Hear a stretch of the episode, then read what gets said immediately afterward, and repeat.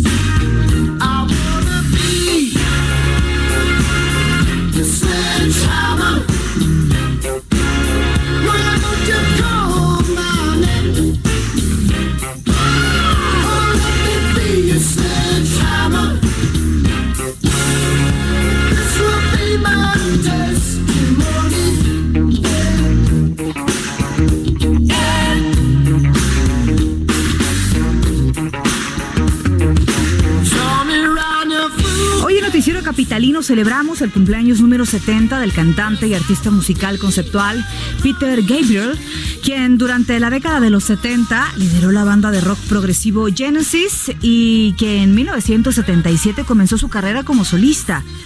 Con lo que celebramos este cumpleaños es un tema que apareció en el disco Show de 1986, el quinto en la carrera del inglés y el más exitoso de la carrera de Gabriel. El tema se titula Sledgehammer.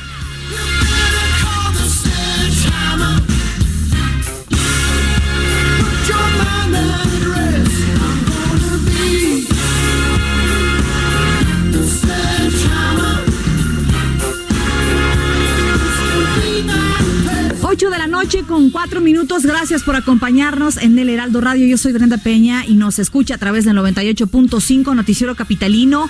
Gracias por acompañarnos este jueves 13 de febrero, un día en el que se celebran o se conmemoran muchas cosas. ¿eh?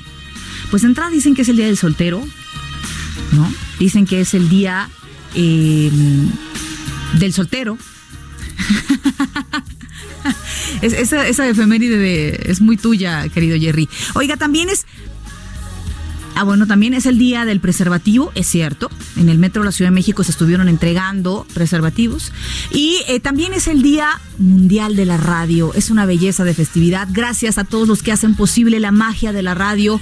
No solo los locutores, los que estamos aquí teniendo voz, sino todos aquellos que trabajan en la cabina, que trabajan eh, ocultando y maquillando a veces lo que sucede atrás de mm, produciendo también, por supuesto, armando las notas, armando el guion, la escaleta y todo lo que sale de emergencia durante la producción de un programa de radio. Un abrazo para todos los colegas, por supuesto. Y a usted que hace posible la magia de la radio, ¿cómo? Encendiéndola y quedándose con nosotros. Oiga, acompáñenos a Noticiero Capitalino. Vamos a tener mucha información. Lo invitamos a que se comunique en las redes sociales, arroba el heraldo de México, arroba bren-penagos Ahí puede ponerse en contacto con nosotros. Tenemos una línea telefónica en donde puede escribirnos mediante un mensaje de WhatsApp. Acuérdese que somos la H que lo escucha y queremos saber qué es lo que pasa en su colonia. Así que eh, vamos a arrancar el noticiero. 8 de la noche con 6 minutos. Y ya le decía que hoy se celebran varias cosas. No, Hoy celebramos el Día Mundial de la Radio, proclamado por la ONU en mil, ándale pues, en el 2012, ya me iba a ir a 1900 y cacho, no, no, no. Hoy celebramos el Día Mundial de la Radio, proclamado por la ONU en el año 2012. No tiene tanto, ¿eh? El objetivo principal de este día es hacer eh, de la radio un medio interactivo, que propicia justamente el debate, eso es bien importante, para tratar distintos eh, temas que le interesan a la colectividad. Además, la radio tiene la ventaja pues, de llegar a lugares remotos que no es posible mediante el uso de otras tecnologías, aunque son más modernas. Dicen por ahí, la radio nunca va a llegar tarde, nunca eh, va a pasar de moda y nunca le va a quedar mal. ¿No? Es el medio de comunicación más difundido y empleado en el mundo, ya que es accesible a todos los estratos sociales y con un costo realmente significativo si lo comparamos esto, por supuesto, con otros medios de comunicación más modernos como el Internet, por ejemplo, aunque ahora también, mediante el Internet, ya puede escuchar la radio, a los cuales, pues muchas comunidades de bajos recursos no tienen acceso. El Día Mundial de la Radio es una fecha para que tomen en cuenta el papel de la radio en el acontecer diario. A través de este medio de comunicación pueden dar su opinión y hacer de él un mecanismo para el debate, la noticia y la denuncia de los hechos que de manera directa o indirecta afectan a toda la colectividad. Su opinión también cuenta, por eso siempre le estamos reiterando que se ponga en contacto con nosotros porque es muy importante, realmente son ustedes los que nos escuchan, los que terminan este círculo dinámico de la radio. Asimismo, Noticiero Capitalino nos invitamos a compartir cada una de sus experiencias a través de las redes sociales con el hashtag Hashtag Imagina tu vida sin radio. ¿Cómo sería tu vida sin radio? Sin esa música favorita que te acompaña o ese noticiero o ese programa que te gusta escuchar cuando vas rumbo al trabajo o a casa o estás en tu casa además. Y hashtag Día Mundial de la Radio. Cuéntenos por favor qué es lo que les gusta de la radio, este medio de comunicación siempre tan acertado. 8 de la noche con 8 minutos. Vamos a las calles de la Ciudad de México. Alan Rodríguez, ¿qué nos tienes? Buenas noches. Hola, ¿qué tal, Brenda? Muy buenas noches. El día de hoy dimos seguimiento, aparte de las protestas y movilizaciones por parte de los estudiantes de la Universidad Nacional Autónoma de México. El día de hoy estuvimos en la Asamblea de la Escuela Nacional Preparatoria número 3, la cual se ubica sobre la avenida Eduardo Molina. Quiero informarles que en este punto eh, un grupo de estudiantes encapuchados mantienen tomadas las instalaciones y un grupo de estudiantes que ya quieren retomar sus clases, pues el día de hoy realizaron una mesa de diálogo. Esta se celebró en el camellón de la vialidad de la avenida Eduardo Molina y pues bueno, derivado de esta mesa de diálogo se llevó a cabo una eh, votación. En esta votación, al parecer, todavía no se terminan de contar los votos. Sin embargo, parece que ganó el hecho de que se reanuden ya las clases quiero comentarte que el grupo de estudiantes encapuchados, los que mantienen tomadas las instalaciones, al parecer no van a respetar este acuerdo, los resultados de estas elecciones, ya que inmediatamente cuando terminaron de emitir su voto, se encerraron nuevamente en las instalaciones de la Prepa 3 y desde ese momento no han salido. Se informó que ellos proponen un diálogo para el próximo lunes, por lo que este fin de semana pues no habrá actividad en esa escuela y esperamos que ya el próximo lunes ya se determine y se permita que los estudiantes vuelvan a retomar sus estudios. Es que parece mentira, pero de verdad nadie de la autoridad parece estar metiendo mano. Parece que a nadie le importan las clases más que a los alumnos y a los familiares. Eh, pero bueno, vamos a estar pendientes de este tema. Gracias por el reporte, Alan. Gracias y muy buenas noches. Muy buenas noches. En otro punto de la capital se encuentra Gerardo Galicia. ¿Cómo estás, Gerardo? Gerardo, te escuchamos. Para nuestros amigos que van a utilizar o desean utilizar Doctor Vertis, la van a encontrar completamente cerrada en ambos sentidos, justo llegando al viaducto. El motivo, tenemos vecinos de la colonia Buenos Aires, decenas y decenas de ellos manifestándose por falta de agua. Nos comentan que desde hace cerca de cuatro meses no tienen agua potable en sus domicilios. Ellos deben comprar pipas con agua potable y eh, tienen que pagar cada tres, cuatro días cerca de mil doscientos pesos. Por este motivo, están exigiendo a las autoridades capitalinas el suministro del vital líquido así que habrá que tomarlo en cuenta. Por algunos momentos, mi querida Brenda, los eh, jóvenes sobre todo se metieron a carriles centrales del viaducto y lo bloquearon en su totalidad hacia la zona del Aeropuerto Internacional de la Ciudad de México. Ya tenemos la presencia de elementos policíacos en este punto. De hecho, para nuestros amigos que utilizan el viaducto, eh, lo van a encontrar con em, severas afectaciones justo llegando, pasando el eje 1 poniente de la avenida Cuauhtémoc hacia la zona del aeropuerto. Hay una patrulla ya del área de tránsito y en este momento, mi querida Brenda, se están moviendo algunas personas hacia esa zona. Esperemos que no bloqueen de nuevo. De momento tenemos reducción a solo dos carriles rumbo al aeropuerto, de preferencia que buscar el eje 4 sur y los laterales del viaducto llegando a su cruce con Vertis están completamente cerrados, no son alternativas, hay que buscar como alternativa el eje 3 sur. Y por lo pronto, el reporte. No, bueno, de la que me salvé porque si hubieran dado por esta zona que es muy común, luego por el trabajo allá eh, muy cerca del aeropuerto, eh, híjole, pues estuviera padeciendo las de Caína ahorita, man. Estaría Jerry Villela aquí. bueno, doble estaría terrible, caray. Eh, vamos a seguir eh, pendientes de lo que sucede y por supuesto en comunicación abierta contigo. Claro que sí, seguimos muy, muy pendientes. Por lo pronto, para nuestros amigos que ya están atrapados en el tráfico, de momento están abiertos los centrales del viaducto, pero con reducción de carriles llegando Sí. a Vértiz. Hay que, de preferencia, buscar previamente el eje 4 sur para evitar un futuro bloqueo. Y ayer justamente decíamos, son las nueve de la noche y apenas, ocho de la noche y apenas está desbloqueándose viaducto y pues mira nada más la situación del día de hoy. Ter- tremendo. Seguiremos pendientes. Gracias, Gerardo. Hasta luego. Muy bien, 8 de la noche con 12 minutos. Vamos a entrar de lleno a la información. La Secretaría de Gobernación inició una investigación contra los medios de comunicación. Ayer se lo dimos a conocer, que difundieron las fotografías del feminicidio de la joven Ingrid Escamilla, esta mujer que fue asesinada por su pareja el pasado 9 de febrero. Tras eh, o a través de un comunicado, la dependencia dijo que en el marco de la conferencia matutina, hoy el presidente eh, Andrés Manuel López Obrador, pues les instruyó realizar una valoración exhaustiva al respecto de las responsabilidades y también de las consecuencias jurídicas que deben tener por estos hechos a fin de que no queden impunes.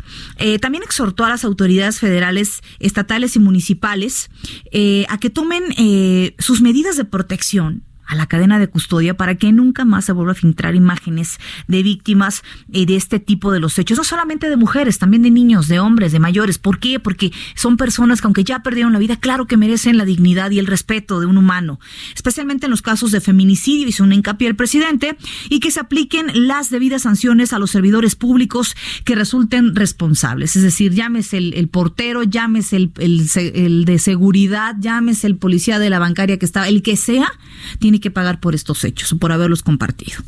Bueno, el grave problema en, esto, eh, en este mismo tema de los delitos contra las mujeres en nuestro país.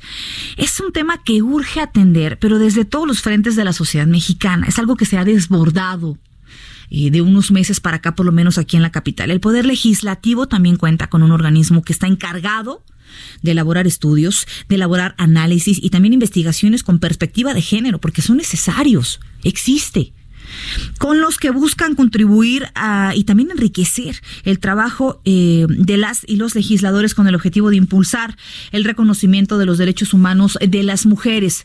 Nos referimos al Centro de Estudio para el Logro de la Igualdad de Género. Para hablar de esta labor y de qué se trata justamente estos trabajos, hoy nos visita aquí en la cabina Aurora Aguilar Rodríguez, ella es directora general del Centro de Estudios para el Logro de la Igualdad de Género allá en la Cámara de Diputados. Bienvenida. Gracias, Brenda. Muy contenta de estar aquí. Felicidades a ti y a todos los que hacen radio por Muchas este gracias. día. Es un- eh, una herramienta y siempre decimos que somos privilegiados porque el radio siempre, eh, lo decíamos, pues puede llegar a todos lados y qué mejor que hacerlo a través eh, y usar también este medio con estos temas tan importantes que ahorita son de trascendencia para todos. No, no hay un sector en México al que no le interese este tema de los feminicidios. Bienvenida y, y platique por favor con nosotros acerca primero de cuál es el objetivo que tienen ustedes para contribuir a esta lucha de la desigualdad aquí en el país? Mira, eh, cuando se habla de feminicidios y este debate que de repente se dio en estos días de si solamente es un homicidio o por qué tipificarlo así, tiene que ver con la condición de las mujeres a lo largo de la historia. Es decir, hay que recordar que hasta hace pocos años, la verdad, las mujeres no teníamos ciudadanía plena, éramos objetos. Inclusive en la antigüedad las mujeres eran una pertenencia del hombre que enriquecía su patrimonio y sobre todo eso pagaba impuestos. Era igual que tener una vaca o un pedazo de tierra. Entonces, esta concepción de la mujer como propiedad de un varón es lo que se llama patriarcado. Y es hacia lo que tenemos que ir culturalmente. ¿Por qué un homicidio a un doloso no es igual a un, a un feminicidio?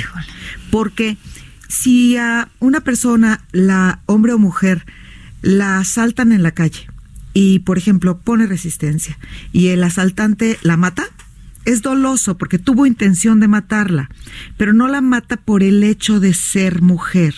Y cuando vemos casos como el de Ingrid, nos damos cuenta a qué monstruoso grado llega esta concepción de eres mía o no eres de nadie. Ese es el, ese es el asunto. Es cuando una mujer dice, ya no quiero, es cuando una mujer dice, no estoy de acuerdo, es cuando una mujer piensa y se asume como persona, cuando su victimario dice, no, no, no, a ver, esta, ¿cómo va a pensar? ¿Cómo va a tomar decisiones si es mía? Como un objeto. Entonces el feminicidio, cuando se habla de género, es un crimen de odio en razón de género, es por esa circunstancia de propiedad que el victimario asume sobre la víctima. Ahora, eh, para que se considere feminicidio es eh, que, que hay una relación sentimental o que haya habido una relación sentimental entre el atacante y la persona que falleció, que haya sufrido mutilaciones, que haya sufrido abuso sexual, que su nombre empiece con A. O sea, híjole, son tantos los requisitos para poder eh, clasificarlo como un feminicidio y todavía hay quienes dudan que se trata de crímenes de odio. Pero fíjate que sola, sí son siete condiciones para poderlo tipificar, pero es una de siete. Con una. Con una. Que, es, que exista es suficiente para poder tipificar. ¿Por qué dicen de repente algunas autoridades que es difícil tipificar. Tiene que ver con que, primero, el feminicidio es un delito del fuero común. Es decir, tiene que ver con los códigos penales y, y, con la tipificación que hace cada entidad federativa, cada estado de la República. En México hay todavía cinco estados que no tienen armonizado o homologado el tipo de feminicidio al tipo federal. Y eh, entonces es difícil entender al feminicidio como un mismo delito en todo el país. A eso se refieren. Y por otra parte, por supuesto, si el Estado, sea quien sea, eh, federal o estatal es el responsable de salvaguardar la seguridad de sus habitantes, cuanti más de las mujeres, de proteger la integridad y la vida de las mujeres. Cuando un Estado falla en ese sentido, y el feminicidio tiene que ver con la acción del Estado, entonces a veces a los gobernantes no les gusta que se exhiba que no están pudiendo proteger los derechos humanos de las mujeres y particularmente el más eminente que es la dignidad de su vida. Ayer hubo una reunión justamente ahí en San Lázaro con la comisión que se encarga de, eh, de, de estos temas de feminicidio y de violencia contra la mujer con Gers Manero Sí, hace un par de días, el martes. el martes. Es correcto. Tengo, tengo esta, es, es, correcto, hace un par de días. Hubo esta a puerta cerrada que de hecho fue criticadísimo, por ejemplo, ¿por qué a puerta cerrada el tema de feminicidio? ¿Por qué no abierto, no? Y decía Hertz Manero, eh, ¿qué le pareció de entrada? Eh, quiero preguntarle esto, ¿qué le pareció este diálogo con, con, con Hertz Manero? ¿Le pareció que hubo frutos importantes? Porque al final eh, hubo ahí un tema importante que hablaba del recurso. Y le decía a las diputadas, pues es que ustedes fueron las que nos recortaron el recurso. Eh, y ahora, pues la pregunta sería, ahora nos vamos a enfrentar a ese tema del recurso y que por eso entonces no se pueden tomar. Eh, eh, su lectura de esta reunión ahí en San Lázaro. Bueno, tu servidor estuvo ahí en esa reunión, se transmitió en vivo en el canal del Congreso y lo que creo que el acuerdo, que además fue productiva la reunión, fue mejorar la forma del, del propio delito, perfeccionarlo para que eh, se busque que no haya impunidad. Creo que en ese sentido eh, la, la reunión ha sido un éxito. Hay que recordar que si bien eh, los legisladores y las legisladoras son los responsables de determinar el presupuesto, también lo es que tiene que haber un acuerdo, un diálogo de alguna manera con el Ejecutivo. Es decir, el presupuesto tiene un gasto inercial y efectivamente eh, los legisladores y legisladoras determinan al final la votación del mismo. Y hay que trabajar de manera más coordinada. Qué bueno que se den cuenta que la Fiscalía requiere más recursos para atender este tipo de delitos. Ojalá que este año eh, se pueda atender de esa manera. Y eh, también, pues, que haya una capacitación eh, que haya un compromiso de quienes son titulares de las fiscalías en las entidades de la, de la República para capacitar a sus ministerios públicos y también a los jueces. Nosotros tuvimos como asociación civil, que además trabajo en una, una reunión, por ejemplo, con el fiscal de Oaxaca al, al, al, respecto del caso de María Elena Ríos, la Sí, saxofonista de la- del atacada con con ácido. ácido, sí. Y lo que decíamos, eso fue un feminicidio en grado de tentativa, porque el origen es el odio. Claro. Otra vez, tú me dejaste y entonces igual no te mato, pero te mato en vida. Claro. Porque ya no vas a poder volver a tocar, no te vas a poder volver a dedicar a lo que te dedicabas, ya no vas a poder lucir tu rostro, ya es- estás eh, de- condenada a dolor todos los años que te restan de vida. Y entonces eso no es lesiones, no es una lesión, no es una cuchillada No que alguien dio, no. claro. Exacto, no es un navajazo, es un crimen de odio y tiene que ser entonces la carpeta escrupulosamente integrada para que el juez no tenga para dónde moverse y diga esto es un feminicidio.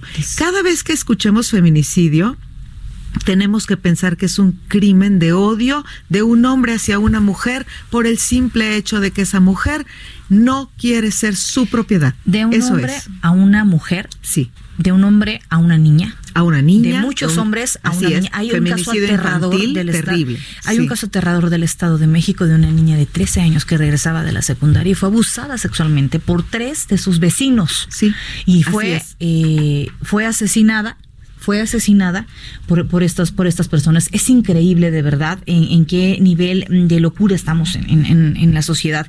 Y fí- fíjese que voy a tocar también una información que es local. Precisamente el Congreso de la Ciudad de México también tiene un centro de estudios legislativos para la igualdad de género que inició operaciones el primero de enero del año pasado. Está circulando en WhatsApp la información de que 14 legisladores eh, de Morena pretenden desaparecer este centro de eh, bajo argumentos de austeridad y de falta de presupuesto.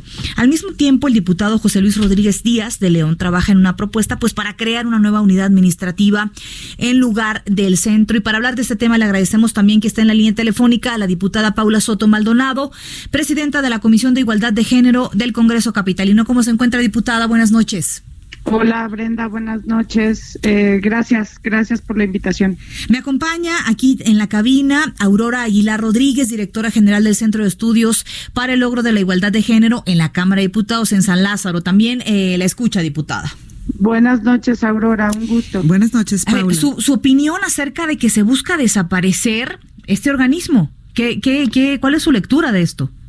Bueno, primero Brenda decir que en lo personal, eh, como legisladora también del Grupo Parlamentario de Morena, me manifiesto totalmente en contra de esta de esta propuesta, de esta iniciativa. De hecho, son dos iniciativas, una que reforma la ley orgánica y la otra que reforma el reglamento, justamente como bien lo dices, para desaparecer, aunque hay quienes lo manejan con la eh, palabra fusionar, el Centro de Estudios Legislativos eh, de Género con el Centro de Investigaciones Legislativas, sí, bajo el argumento de el ahorro y la austeridad. Creo que el Congreso de la Ciudad de México bien puede hacer un ejercicio de austeridad en congruencia con la política nacional, eh, reduciendo el, el presupuesto que tenemos en otros en otros rubros y no como siempre se pretende quitando o recortando o eliminando los pocos avances que hemos tenido en este país con respecto a la igualdad de género y la incorporación de la perspectiva de género en las políticas públicas y pues en nuestro marco normativo, ¿A ¿no? qué Que se es para debe? lo que está el centro. ¿A qué se debe, diputada, desde su punto de vista, eh, eh, eh, tomar estas decisiones? ¿Se debe a falta de preparación, a falta de conciencia, a falta de sensibilidad o a, a, a un total darle la espalda a la situación que estamos viviendo? Pues mira, yo creo que eh, justamente iniciativas como esta es la que nos dice, nos remarca la necesidad de tener más centros de estudios de investigaciones legislativas, mayor incorporación eh, de la perspectiva de género, mayor capacitación, mayor sensibilización a las y los servidores públicos y a las y los legisladores, no solamente los de la Ciudad de México, sino las y los legisladores de todo de todo el país. Justamente políticas o eh, intenciones como esta lo que nos dice es que no se ha entendido, uno, la importancia de tomar en cuenta al 52% de la población que somos las niñas y las mujeres de este país en las políticas públicas, en la elaboración de nuestros marcos normativos, nuestras necesidades, nuestras visiones, la concepción que tenemos nosotros del mundo y de nuestra realidad pero también, sobre todo, no puede ser que sigamos siendo las mujeres quienes somos las eternas sacrificadas, por así decirlo, en eh, cuando viene la discusión de los presupuestos públicos. Toda política pública, todo marco normativo, si no viene acompañado de presupuesto público, son solamente meras buenas intenciones, si es que así lo queremos, lo queremos tomar, o falacias, porque pues nos están vendiendo espejitos, ¿no? Porque una política pública o un marco normativo sin el acompañamiento del presupuesto no puede ser considerada algo serio. Te quiero decir una cosa, Brenda, el Centro de Estudios Legislativos de Género en el Congreso de la Ciudad de México representa el 0.0.3% del presupuesto del Congreso. ¿Tú crees en realidad que es indispensable la desaparición de este centro para garantizar el ahorro de recursos públicos? Híjole, y es justamente lo que platicábamos ahorita, eh, antes de enlazarnos justamente con usted, diputada, eh, con Aurora Aguilar, y hablábamos de esta reunión con Hertz Manero, en donde decía, bueno, es que ustedes nos recortaron el presupuesto y entonces, ¿qué vamos a hacer ahora, no? Bueno, se pueden hacer muchas cosas. Se o sea, ayer vimos eh, ahí una pase de charola en Palacio Nacional con otros fines, fines de salud. ¿Por qué no hacer un pase de charola a lo mejor con fines, con la parte de la seguridad para la mujer? Se me ocurre, ¿no? Pretextos puede haber muchos, pero también salidas y soluciones al tema hay muchas y esto solamente se va a arreglar entrándole al tema, entrándole, aceptando. Ahora, eh, Aurora Aguilar, directora general del Centro de Estudios de Logro para la Igualdad de Género, eh, ¿estamos en vías de entrarle? ¿Ya le entramos o nos falta para entrarle al problema? Fíjate que en Cámara de Diputadas y Diputados han hecho un ejercicio muy interesante. Eh, yo creo que en los hechos se está conformando como una bancada de mujeres, más allá de las ah, afiliaciones políticas. Hay mujeres de todos los partidos construyendo una agenda de igualdad de género que van a poner prioridad sobre los temas y construir cada quien en su bancada para lograr los consensos y con esto dar pasos importantísimos en el avance de los derechos humanos de las mujeres. Y va desde, por supuesto, la seguridad de las mujeres, feminicidio, hasta el derecho al trabajo y que ganemos lo mismo que un hombre ante el mismo trabajo y que tenga la mujer más acceso a los espacios laborales, etcétera. Entonces, esta agenda que se está construyendo me parece que habla de que las mujeres estamos entendiendo que juntas somos invencibles, que juntas tenemos que dar cara por las necesidades de los millones de mujeres y niñas que están allá afuera sufriendo eh, condiciones muy inequitativas, muy desiguales y normal, y de hecho siempre esa condición desigual es en contra de las mujeres.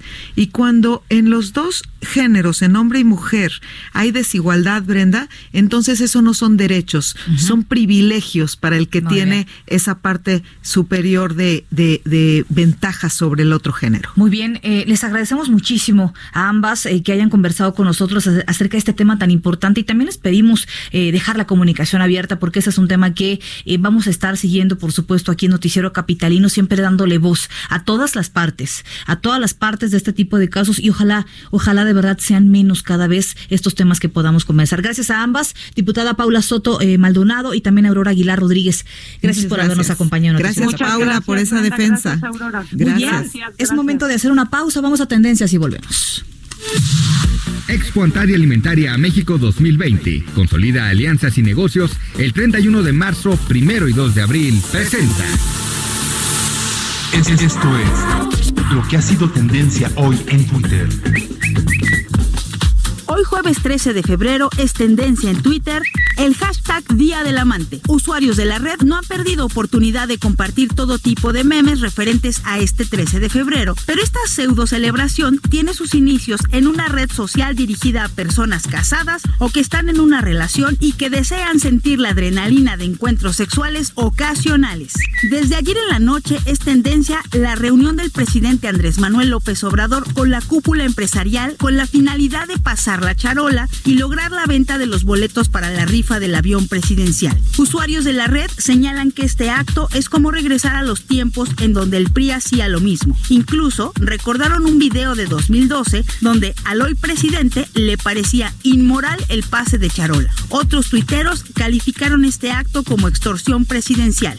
También se comentó que el canciller ruso Sergei Lavrov anunció recientemente que México estaba en conversaciones para comprar helicópteros de fabricación rusa. A este respecto, un alto funcionario estadounidense señaló que si esto ocurre, nuestro país podría ser objeto de sanciones bajo la legislación de Estados Unidos. En la red social, usuarios comentaron sobre el parque de Disney, que se dijo se instalaría en una zona protegida del estado de Querétaro. Sin embargo, el gobernador de la entidad, Francisco Domínguez, aclaró que no se está construyendo el parque y que esta noticia es falsa. Para terminar las tendencias, trascendió que en la Antártida se han superado los 20 grados Celsius por primera vez en su historia. Esto se ha visto reflejado en la falta de nieve en la zona. Especialistas advierten de los riesgos que podría tener el aumento del nivel del mar.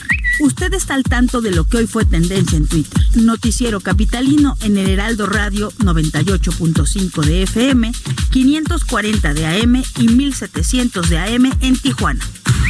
Amplio abanico de oportunidades en proveeduría nacional e internacional para el sector hotelero que incentiva a sus clientes. Lo esperamos en Expo Antad y Alimentaria México 2020, 31 de marzo, 1 y 2 de abril en Guadalajara. Informes al 5555 809900 y en expoantad.com.mx. Expo Antad y Alimentaria México 2020. Consolida alianzas y negocios el 31 de marzo, 1 y 2 de abril. Presentó. Continuamos después del corte con las noticias más relevantes en las voces de Brenda Peña y Manuel Zamacona en el noticiero capitalino en Heraldo Radio 98.5 FM. Regresamos, Heraldo Radio. Regresamos con Brenda Peña y Manuel Zamacona al noticiero capitalino en Heraldo Radio 98.5 FM.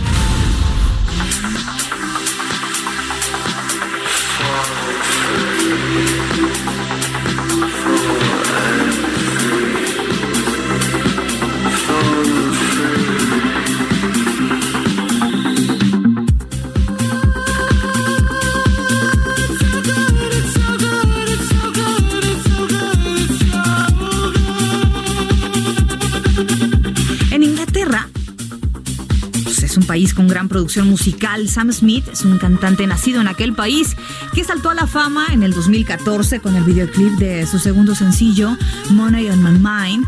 Desde entonces, su música ha sido una constante en las emisoras de radio. El año pasado, Sam Smith retomó el clásico de 1977, eh, grabación de Donna Summer en producción con eh, Giorgio Moroder, I Feel Love. Vamos a disfrutarla.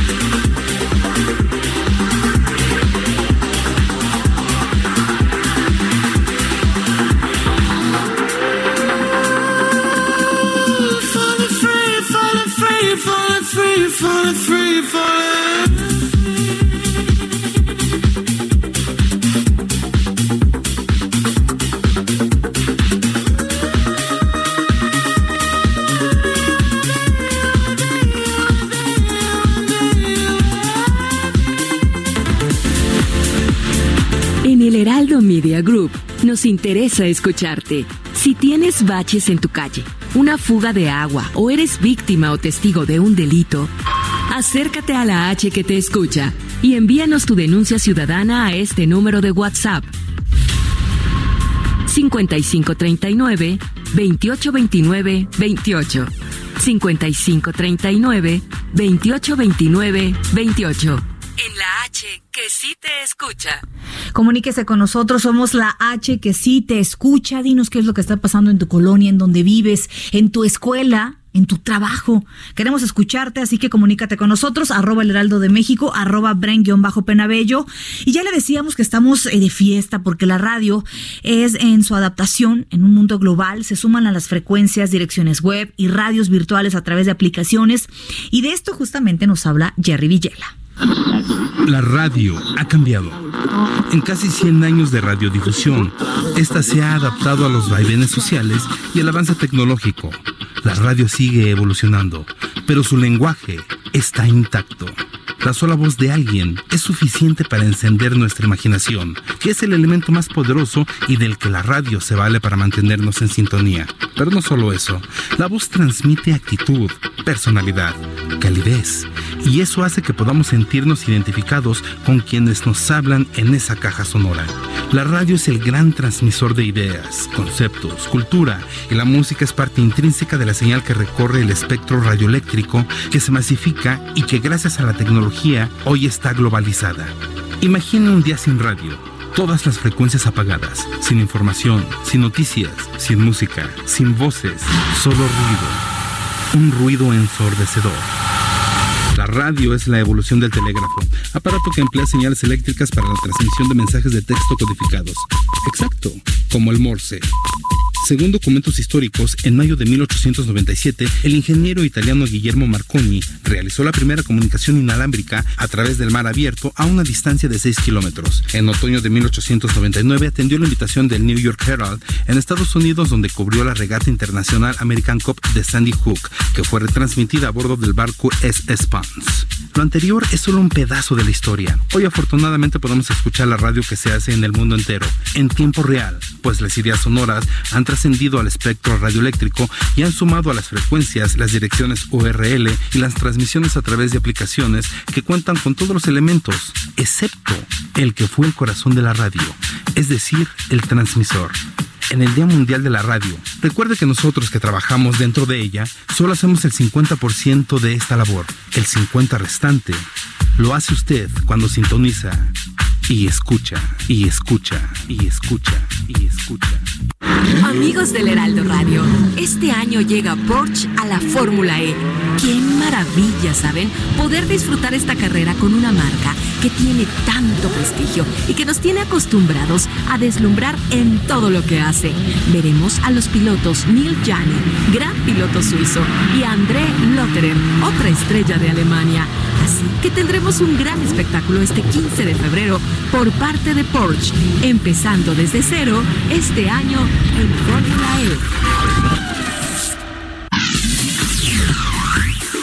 Bueno, la epilepsia es una enfermedad que no se cura.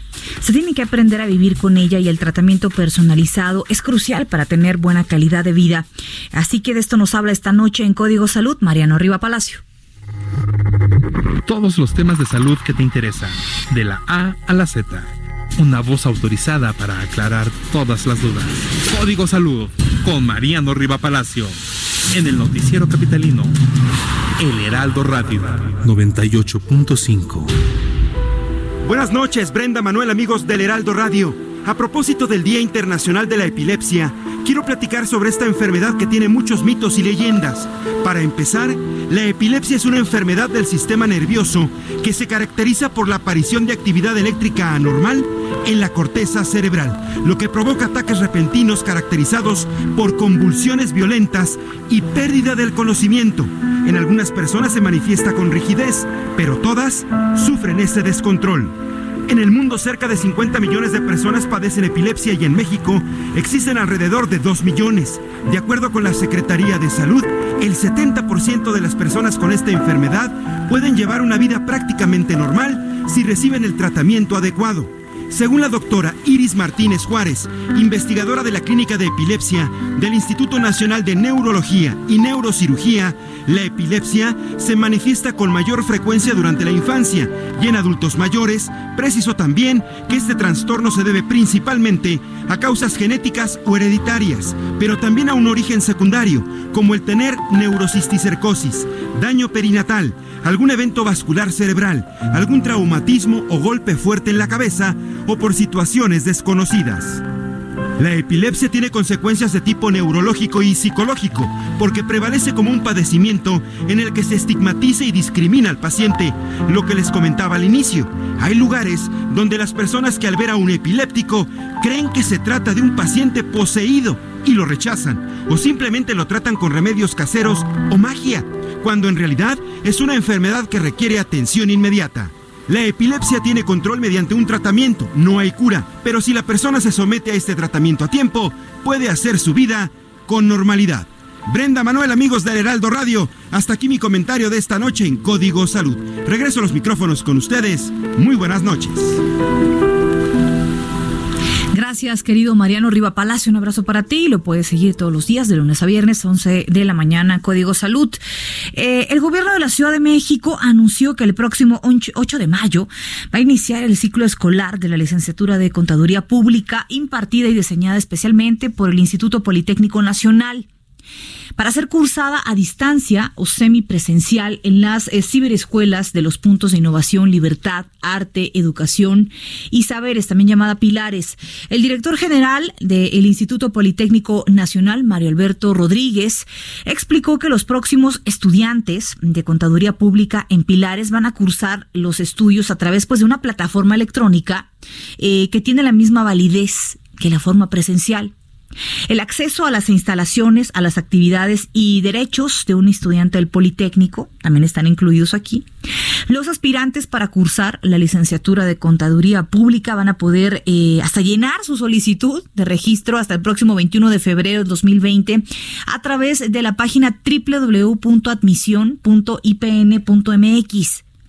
Posteriormente se va a aplicar un examen de admisión el domingo primero de marzo y los 300 seleccionados, que es el cupo que se tiene para este primer grupo, esta primera generación, por el IPN, se van a dar a conocer a través de la página web eh, www.ipn.mx el próximo 15 de marzo. Es una gran oportunidad, es una carrera que puede ser a distancia o semidistancia y tiene la misma validez que una presencial. Son las 8 de la noche con 46 minutos. Durante esta tarde estuvo circulando un oficio presuntamente firmado por el presidente del Tribunal Universitario, Eduardo López Betancourt, en el que acusaría al diputado Alfonso Ramírez Cuellar de ser la mano negra, o por lo menos, pues una de las que eh, tratan de desestabilizar a la UNAM. ¿Usted cree que no sabe quiénes son? Al respecto de la Universidad Nacional Autónoma de México, aclaró en redes sociales que ha tenido conocimiento del documento que se ha hecho público bajo el membrete del Tribunal Universitario, en donde se involucra al diputado Alfonso Ramírez Cuellar. La máxima casa de estudios desconoce las afirmaciones contenidas en este documento y desautoriza el uso de cualquier membrete de la dependencia cuando los fines pues no corresponden a los que estrictamente eh, tienen que ver con académicos o institucionales. Esta tarde, en el programa El Dedo en la Llaga del Heraldo Radio, Eduardo López Betancourt habló al respecto del acoso dentro de la universidad. Vamos a escuchar. Estamos sufriendo las consecuencias de un movimiento mundial y que enhorabuena que se esté expresando dentro de la misma universidad. Este tema, pues, pues viene hace de dos, tres años con el famoso movimiento Me Too, en el que las mujeres, y en buena hora, tomaron valor para denunciar este tipo de situaciones que en algunos lugares se incrementan notoriamente. Dijo que cuando ha manifestado su opinión lo han atacado y al respecto enfatizó lo siguiente. Que yo les he dicho, señores directores, cuando una escuela entra en paro y ustedes son los directivos, entiendan el mensaje. Son ustedes los responsables. Claro. Ustedes, señores directores, que no han podido resolver y que los jóvenes, las damas, se han tenido que ir al extremo de parar porque ustedes no han hecho bien su trabajo. Y cuando se los digo, oiga usted, pero me descalifican, me ofenden y empieza una guerra nada sana ni constructiva. Bueno, ahí tiene eh, lo que se señaló al respecto. Sigue este jaleo al interior de la máxima casa de estudios. Vamos a las calles de la Ciudad de México. Gerardo Galicia, ¿qué nos tienes? Parece que ya se cerró completamente viaducto. Así es, mi querida Brenda, quedó completamente cerrada la circulación de los carriles centrales del viaducto Miguel Alemán, también los laterales, justo llegando a su cruce con Doctor Vertis. Ya lo adelantábamos, son vecinos de la colonia Buenos Aires que no tienen agua potable desde hace varias semanas. Por ese motivo, y a pesar de que ya comenzaban a llegar a pipas con agua potable, decidieron cerrar la circulación y meterse ya de plano a los carriles eh, centrales de esta importante arteria. Así que habrá que tomarlo en cuenta, de preferencia hay que buscar vías alternas. Las inmediaciones del eje 4, el eje 3 sur van a ser buenas opciones y previniendo, mi querida Brenda, otro bloqueo en el sentido opuesto y elementos policíacos también cierran el viaducto. Así que prácticamente esta arteria queda completamente cerrada a la altura de Doctor Vertis. Vertis, por supuesto, también está completamente cerrada. Así que en este caso el eje central, Avenida Cuauhtémoc, van a ser las mejores opciones. Por lo pronto es el reporte vamos a seguir muy, muy pendientes. Gerardo, ¿está cerrado en ambas direcciones, viaducto?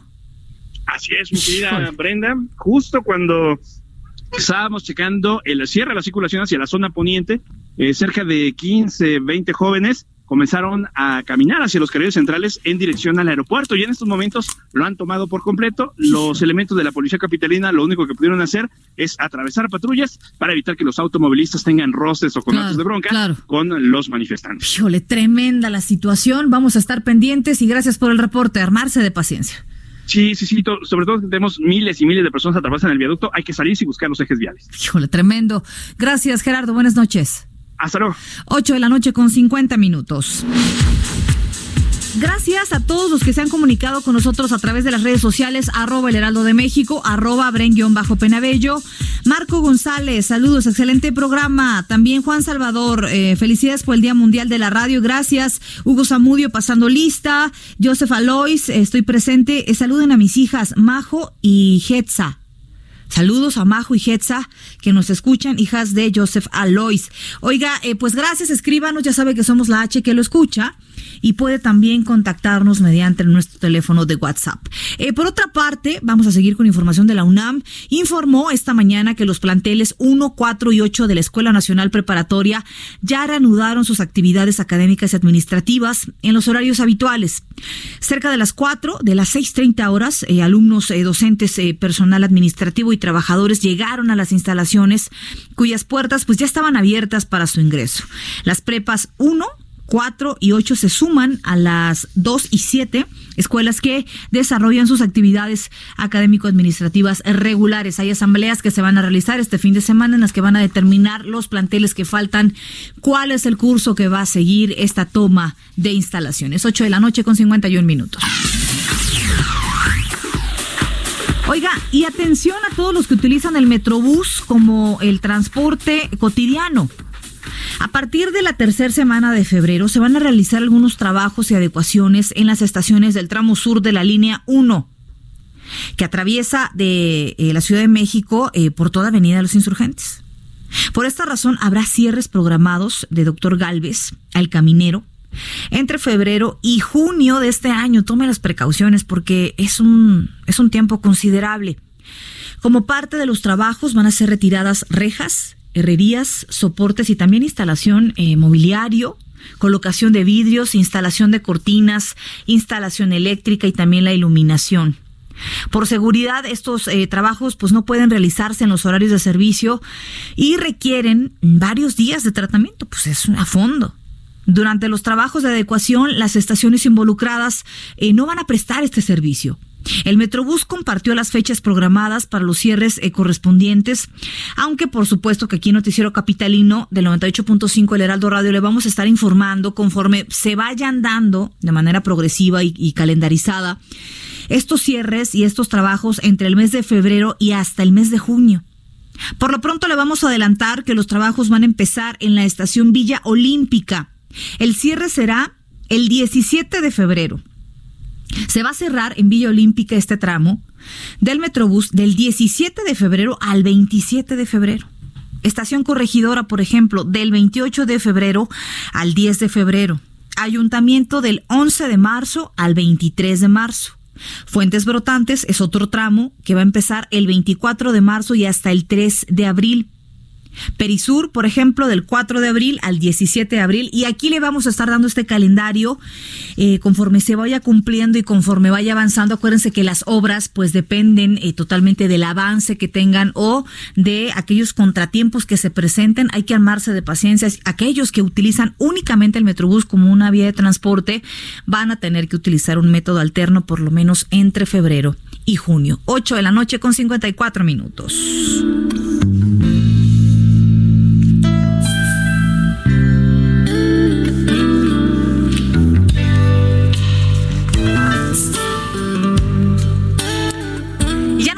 Gracias por habernos acompañado, Noticiero Capitalino, el Heraldo Radio. Yo soy Brenda Peña y le agradezco su compañía esta noche de jueves, viernes chiquito, como dicen los godines. Oiga, pero le invitamos a que nos vea mañana Noticias México por el canal 10 de su televisor. Ahí tenemos toda la información de la capital y los estados de la República Mexicana. Le mandamos un fuerte abrazo, ármese de paciencia. Si usted está en viaducto, atrapado, híjole, ¿qué le digo? No se confronte, hay que entender que también hay sectores de la población que tienen sus problemas y optan por estas medidas. Vamos a cerrar nuestro noticiero con música de Joaquín Sabina, quien ayer celebró su cumpleaños y al mismo tiempo tuvo una fuerte caída en el escenario mientras estaba ofreciendo un recital. Hoy se informó que fue operado por un derrame cerebral. El representante del intérprete dijo que eh, se encuentra estable. Lo que escuchamos es un clásico ¿Quién me ha robado el mes de abril? Muy buenas noches, pásenla muy bien. ¿Cómo pudo sucederme a mí? Pero ¿quién me ha robado el mes de abril? Lo guardaba en el cajón. ¿Dónde? Estás informado con las noticias más relevantes que acontecen en la metrópoli. No te pierdas la próxima emisión de Noticiero Capitalino con Brenda Peña y Manuel Zamacona. Heraldo Radio. La HCL se comparte, se ve y ahora también se escucha. Tired of ads barging into your favorite news podcasts? Good news. Ad-free listening is available on Amazon Music. For all the music plus top podcasts included with your Prime membership. Stay up to date on everything newsworthy by downloading the Amazon Music app for free or go to amazon.com slash news ad free. That's amazon.com slash news ad free to catch up on the latest episodes without the ads.